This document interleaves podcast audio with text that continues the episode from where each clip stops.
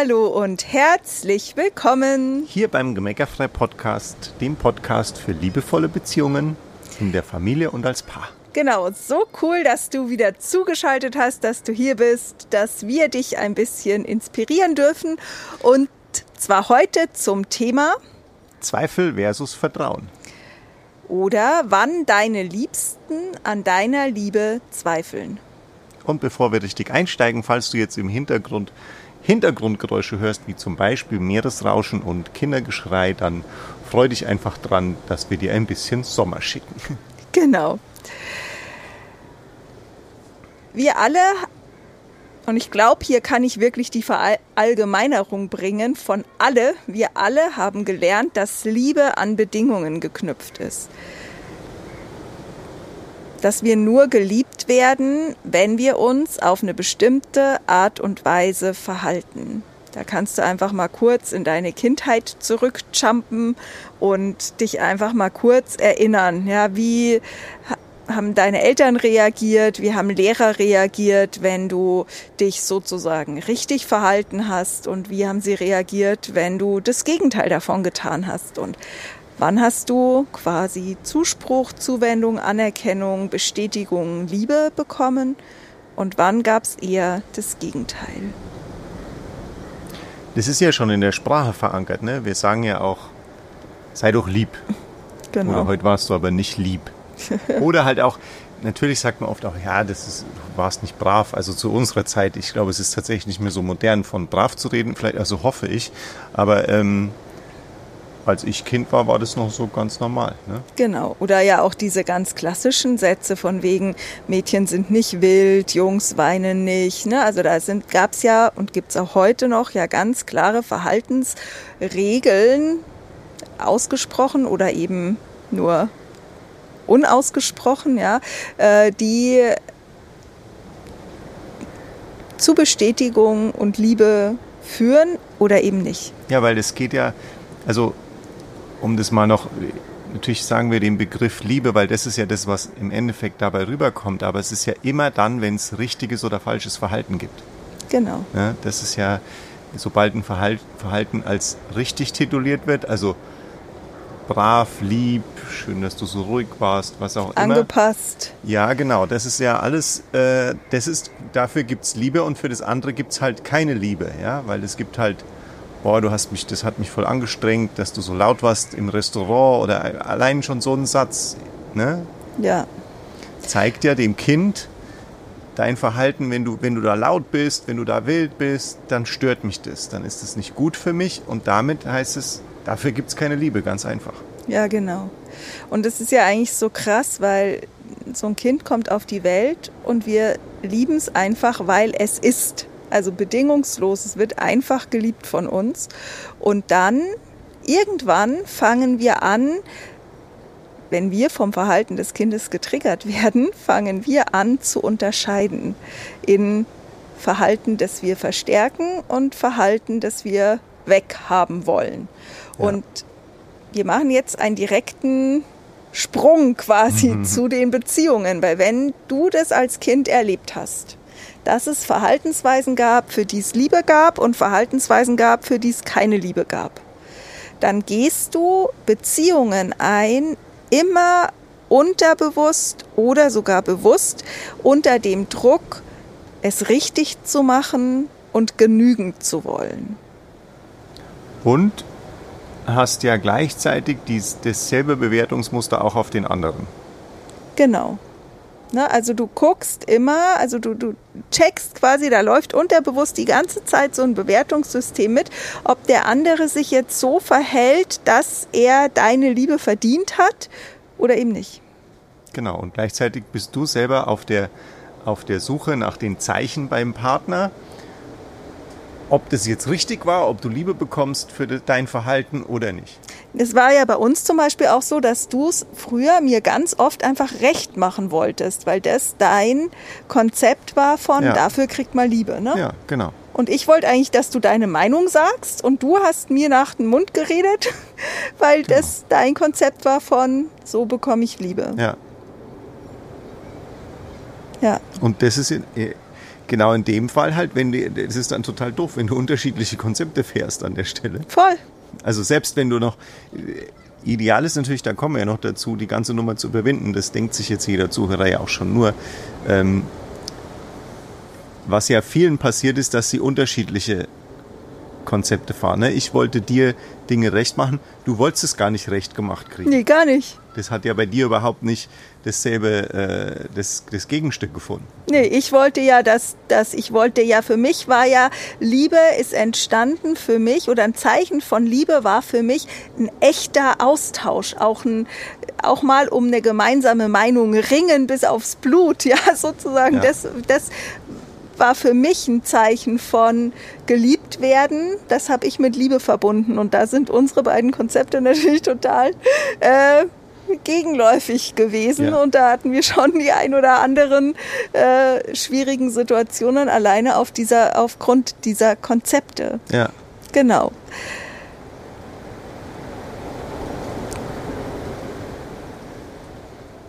Jetzt könnte es sein, ihr bekommt Kinder. Ihr merkt schon, heute springen wir so ein bisschen zwischen Kinder- und Beziehungsthemen hin und her mhm. und ähm, machen das ganz bewusst und absichtlich, weil wir immer wieder die Rückmeldung bekommen aus unserer Community, dass Menschen sagen, ah, ich habe immer, ich dachte immer, die Beziehung zu, zu meinen Kindern ist eine andere Beziehung wie die zu meinem Partner. Aber mhm. wenn ich ja mal da so genau hingucke, eigentlich unterscheidet sich das ja gar nicht so stark. Und deshalb verknüpfen wir hier in dieser Podcast-Folge mal die beiden Aspekte.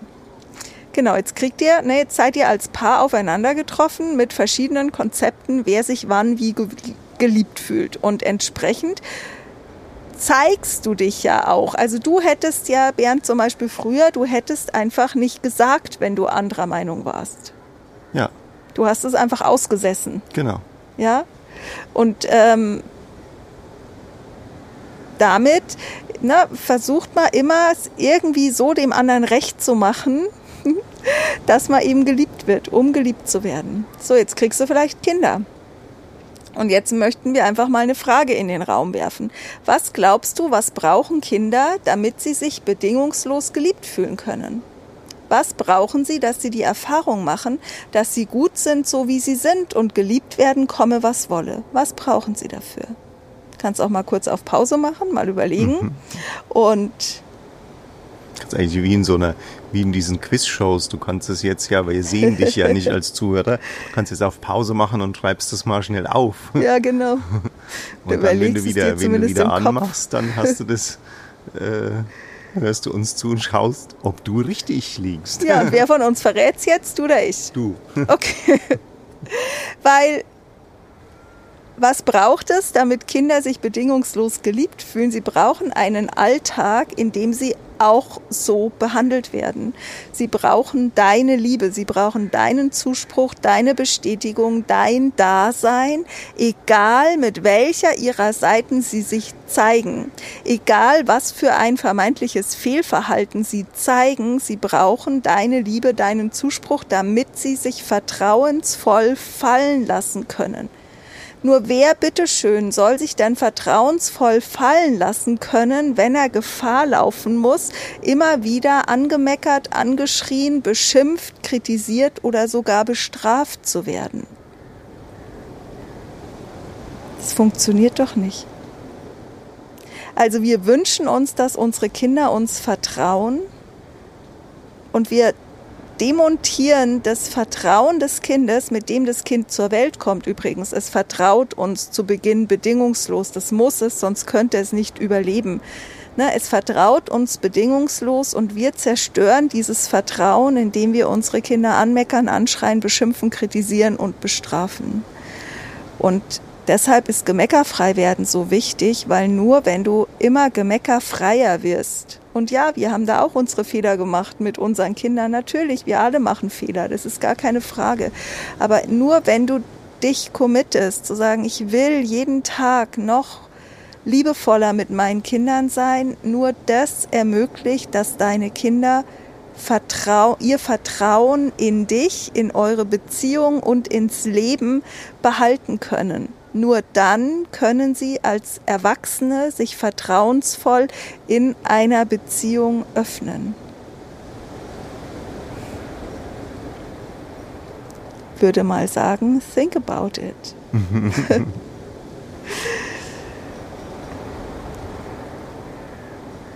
Vertrauen wird folgendermaßen definiert. Vielleicht magst du das gerade mal noch mit reinbringen, Bernd. Vertrauen ist einfach die sichere Erwartung. Es ist der feste Glauben daran, dass man sich auf jemanden oder auf etwas verlassen kann. Wir sagen ja auch, es ist ein gegenseitiges, unbegrenztes, unerschütterliches, blindes Vertrauen. Wobei ich da was anmerken möchte, weil Vertrauen ist eins von den Dingen, das, da gibt es eigentlich keine Skala, weil wenn du mal ganz ehrlich drüber nachdenkst, entweder kannst du jemandem vertrauen oder nicht. Genau. Es gibt eigentlich kein 50% Vertrauen. Oder sagen, ja, ein bisschen kann ich dir schon vertrauen. Aber wenn es um Schokolade geht, kann ich dir vielleicht nicht mehr vertrauen. Das ist ja, das stimmt ja nicht. Also entweder habe ich Vertrauen in eine Person, in einen Menschen, in meinen Partner, in meine Kinder, in mich selbst oder halt nicht. Ja, voll. Wie würdest du das definieren? Also bis hierhin vertraue ich mir. Ja. Aber dann, oder bis hierhin vertraue ich meinem Kind, aber dann nicht mehr. Also, ne, Vertrauen ist der unerschütterliche, feste Glauben, die sichere Erwartung, dass man sich auf jemanden verlassen kann egal mit welcher Not dein Kind zu dir kommt, es muss sich darauf verlassen können, dass du es liebevoll umsorgst, empfängst, für es da bist. Weil wie soll man sich vertrauen und was anvertrauen? Wie soll ein Kind dir was anvertrauen, wenn es dabei Sorge haben muss? Dafür geschimpft oder kritisiert zu werden. Das ist, glaube ich, eigentlich jedem offensichtlich. Das ist halt eher da die Frage, wie kriege ich das hin, das umzusetzen. Und dafür gibt's ja unser, gibt's ja Gemeckerfrei und alle Programme, dass du das einfach von der Pike auf lernen kannst. Und ich verspreche dir, wir sind das beste Beispiel dafür. Man kann das lernen. Du kannst es lernen. Ja es ist einfach ein Weg. Und das Coole ist, dass schon jeder Schritt dahin, das ist jetzt für alle Perfektionisten da draußen, mhm.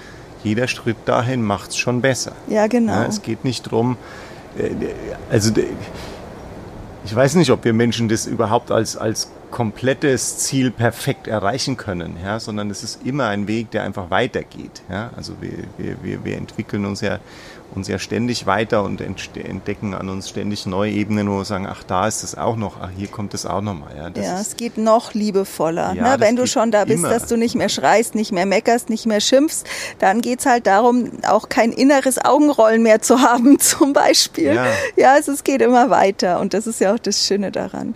Nur, wir wollen jetzt nochmal den Bogen wieder spannen zum Paar, zur Partnerschaft, weil wenn ich gelernt habe, dass bestimmte Verhaltensweisen erwünscht sind und andere unerwünscht sind, dann bin ich ja schon per se verunsichert.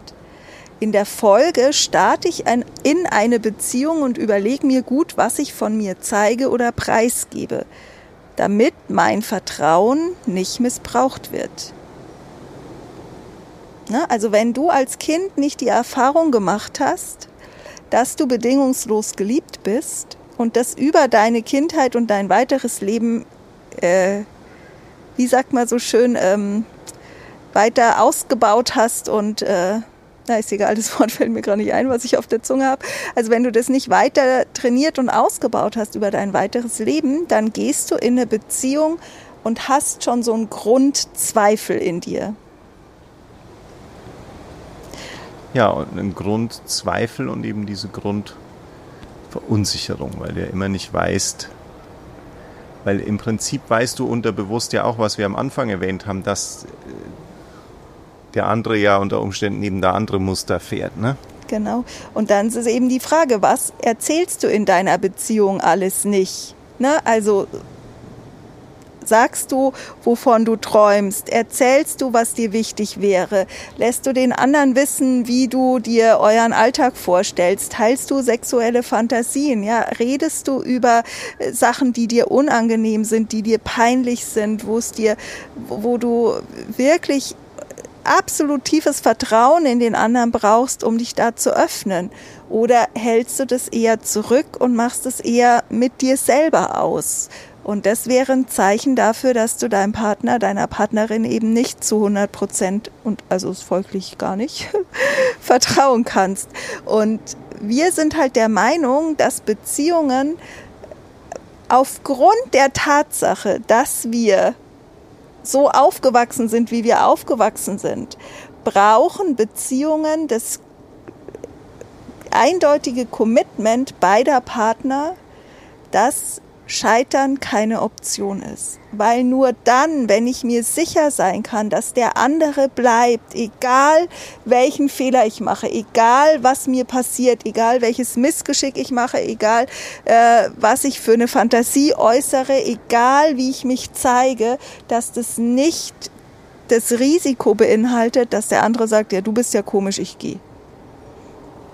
Genau, und das ist jetzt ja das Coole, weil wenn ihr dieses Commitment habt zueinander, dann könnt ihr auf, das ist die Basis dafür, dass du anfangen kannst, mit deinem Partner eine Beziehung zu entwickeln, in der ihr diese Bedingungen immer mehr erledigt, also weghaut, kaputt ja, genau. macht. Ich fällt mir gerade nichts ja. nichts ein, aber weil das ist das, es geht nicht andersrum. Du kannst nicht erst diese Bedingungen wegmachen und kommst dann dahin, dass Scheitern keine Option ist, sondern äh, das ist für mich immer so, es ist schon ein bisschen so ein Holzhammer, einfach zu sagen, pass auf, für uns ist Scheitern keine Option, wir beschließen das jetzt. Ja. Und das ist die Grundlage, auf, mit der wir zu einer Beziehung kommen, die, die, zu, die einfach eine komplette Offenheit gegenüber hat. Genau, wo dieses, wo wir beide wieder lernen konnten, uns bedingungslos geliebt zu fühlen, auch wenn wir als Kinder andere Erfahrungen gemacht haben. Genau.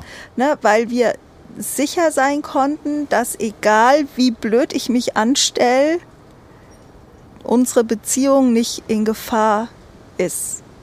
Und es kann durchaus sein, dass wir in 20 Jahren sagen, okay, also Kinder, die schon so aufwachsen, die schon einfach in dem Vertrauen aufwachsen, dass die Welt ein sicherer, schöner Ort ist, dass die, dass sie der Welt vertrauen können, dass sie sich bedingungslos geliebt fühlen, komme was wolle. Wenn das mal die Normalität ist, dann kann ich mir gut vorstellen, dass es dieses Scheitern ist keine Option als Konzept, als Konstrukt überhaupt nicht mehr braucht, weil wir als wenn wir als, als Partner aufeinandertreffen, so im Vertrauen sind, dass wir keine Angst haben, uns ganz zu zeigen. Aber solange das noch nicht der Fall ist, ist dieses Commitment zu sagen, Scheitern ist keine Option, einfach ein super Vehikel, um sich den Weg zu bahnen, diese bedingungslose Liebe wieder in sich zu entdecken, zu kultivieren, zu leben.